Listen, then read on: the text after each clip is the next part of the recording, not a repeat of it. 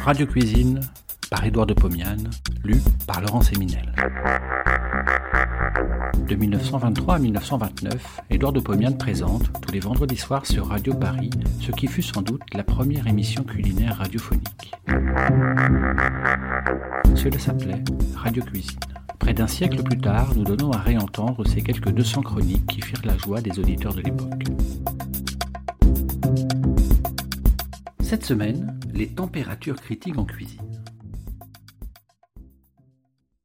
Dans huit jours, je roulerai par monts et par vaux à travers l'Europe centrale en quête de nouvelles impressions. Je coucherai chaque jour sous un ciel nouveau. Je goûterai chaque semaine la cuisine d'une nation différente. Oh, on a vite fait de passer d'Allemagne en Autriche, d'Autriche chez les Tchèques, de Tchécoslovaquie en Hongrie. Et ces peuples sont tellement différents qu'on se figure chaque fois aborder un nouveau monde. Que de cuisines différentes, que de plats imprévus. Je vous promets de prendre des notes et dès le mois de septembre de vous envoyer mes impressions. En attendant, je n'ai guère envie de faire la cuisine. La veille d'un départ, on ne fait pas bonne chère. À la clôture d'une année de travail, on se reporte en arrière en une sorte d'examen de conscience pour savoir si on a fait œuvre utile. Je feuillette donc mon cahier d'expérience gastrotechnique, et j'y trouve des pages qui pourraient vous intéresser, ou du moins vous instruire, comme elles m'ont instruit moi-même. Elles m'ont fait comprendre des empirismes culinaires. Je vous en fais donc part.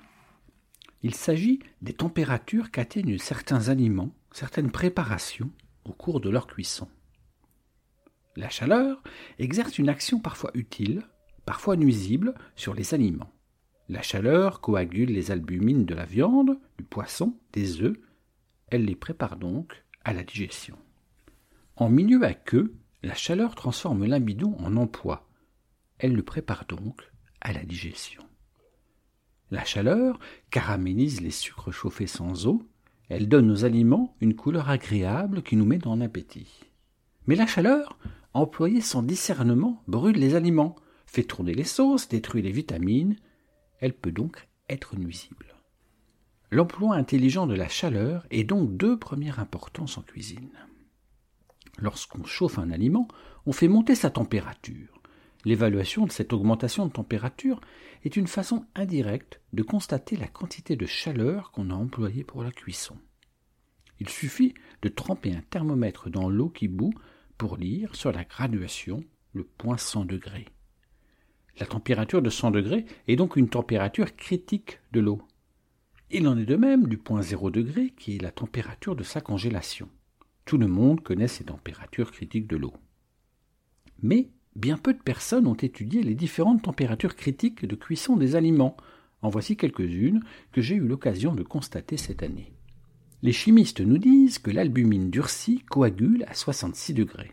Or, à un litre de bouillon, j'ajoute deux jaunes d'œufs. Je mélange.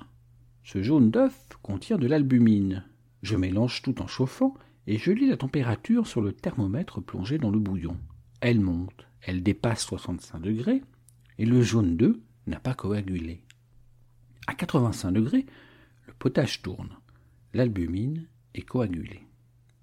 Donc, je fais cette première constatation que l'albumine diluée dans l'eau coagule pour le cuisinier à 85 degrés et non pas à 65 degrés. On peut donc chauffer un potage lié à l'œuf à une température voisine de 80-82 degrés sans le faire tourner. Si, au lieu de diluer le jaune d'œuf dans du bouillon, je le dilue dans du lait, la température de coagulation est différente. Je puis chauffer à une température beaucoup plus élevée, puis faire tourner la crème. En effet, le jaune d'œuf, dans ces conditions, ne coagule qu'à 95 degrés. Ce mélange de lait et de jaune d'œuf, plus ou moins sucré, constitue la crème anglaise. Cette crème, chauffée vers 85 degrés, épaissit convenablement, mais ne tourne qu'à 95 degrés. Il est donc assez facile de ne pas manquer une crème anglaise. Il suffit de chauffer très lentement dès que la crème commence à épaissir. Il faut continuellement mélanger la masse pour chauffer le liquide très également en ses différents points. Si à ce mélange de lait, de sucre et de jaune d'œuf, j'ajoute un peu, très peu de farine, une cuillerée à café pour un litre de lait, l'épaississement parfait se produit à 80 degrés.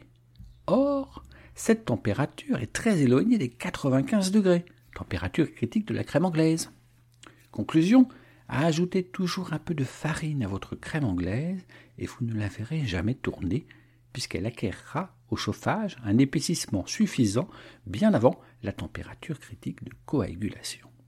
Voici d'autres températures critiques qu'il est bon de connaître. L'huile de friture fume à 190 degrés. C'est alors qu'il faut l'employer. J'y fais frire une escalope viennoise. Elle est à point. Je la retire de la graisse, vite, j'y enfonce un thermomètre, il marque 75 degrés. Nous sommes loin de la température de destruction des vitamines qui est entre 100 et 120 degrés. Dans cette graisse, je fais un beignet aux pommes. Je retire le beignet de la graisse, j'y enfonce un thermomètre, 65 degrés. Je vous apprends aussi la température interne d'un gros rôti de bœuf qui est resté une heure dans un four chauffé à 300 degrés. Je le retire du four, j'enfonce un thermomètre jusqu'au centre de la viande, 50 degrés seulement. Le centre d'un pain qui sort du four est de 50 degrés. Toutes ces températures nous paraissent très basses, et voici pourquoi. Faire cuire un aliment à point est une opération délicate qu'il faut faire avec attention, avec intérêt scientifique, avec art, c'est-à-dire avec amour. Bon appétit et à la semaine prochaine.